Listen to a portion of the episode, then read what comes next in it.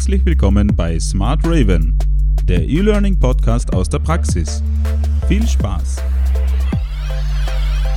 Flipped Classroom in der Mittelschule. Was ist das überhaupt? Funktioniert das eigentlich und wie viel Arbeit steckt dahinter? Flipped Classroom oder auch Inverted Classroom bedeutet so viel wie umgedrehtes Klassenzimmer.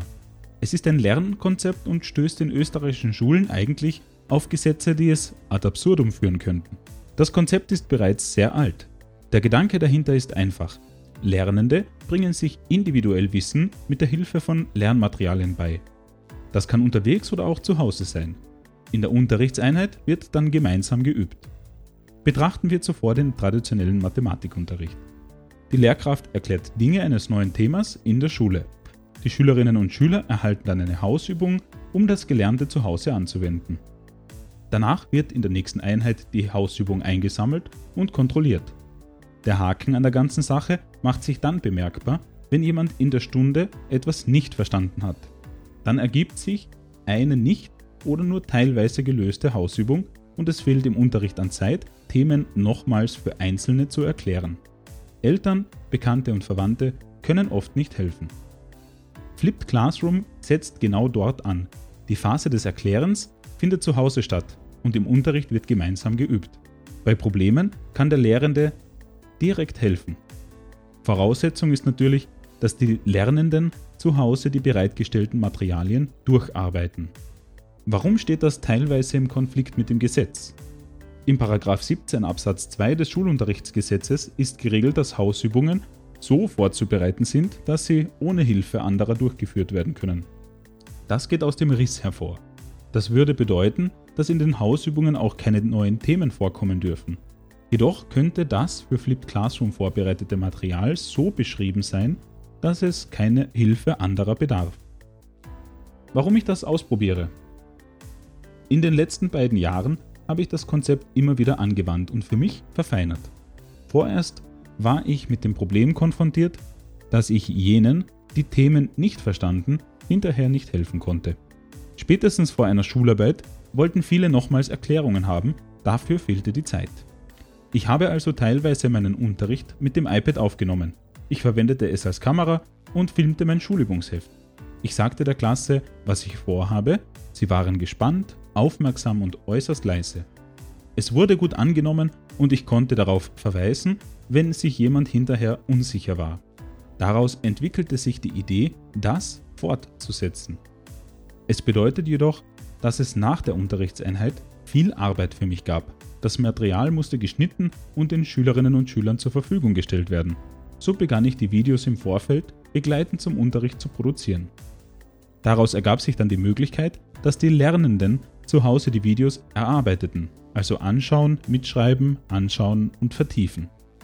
In der Stunde lösten wir zum Teil gemeinsam und oder in Gruppen die Aufgaben. Immer wieder tauchten gezielte Fragen auf. Ich war aber als Experte direkt vor Ort und konnte individuell helfen. Ebenso war es möglich, dass ausgewählte Schülerinnen und Schüler als Berater dienten. Die ersten Tage funktionierte das fast perfekt. Im Laufe der Zeit stellte sich jedoch heraus, dass es ebenso eine kleine Gruppe gab, die die Videos nicht erarbeiteten. Das war ein großes Problem, da es genau jene waren, die auch zu den schlechteren 20% der Klasse zählten.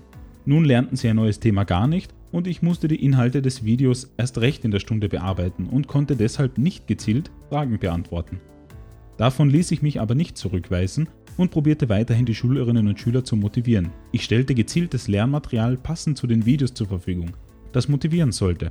Das funktionierte wiederum, stellte aber einen noch höheren Arbeitsaufwand dar. Ich kam also wieder zum traditionellen Unterricht zurück und setzte Flipped Classroom punktuell ein. Ein Vorteil ist inzwischen, dass ich fast den ganzen Mathematikunterricht der zweiten Klasse auf Video habe. Irgendwann wird man das schon brauchen können. Dieses Jahr hilft es meiner Kollegin mit ihrer zweiten Klasse. Der Lernerfolg wurde übrigens nicht besser oder schlechter durch den Einsatz dieser Methode. Nur der Arbeitsaufwand erhöhte sich für mich drastisch.